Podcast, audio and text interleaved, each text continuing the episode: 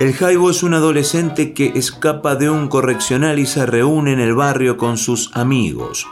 Unos días después el Jaibo mata en presencia de su amigo Pedro al muchacho que supuestamente tuvo la culpa de que lo enviaran al reformatorio.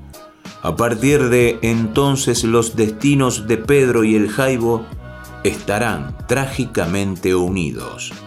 Sinopsis de Los Olvidados, la película más neorrealista del director surrealista Luis Buñuel, obra estrenada en 1950.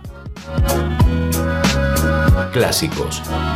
Siempre es bueno volverlos. Radio Yupa, Cultura y Patagonia en Sonidos.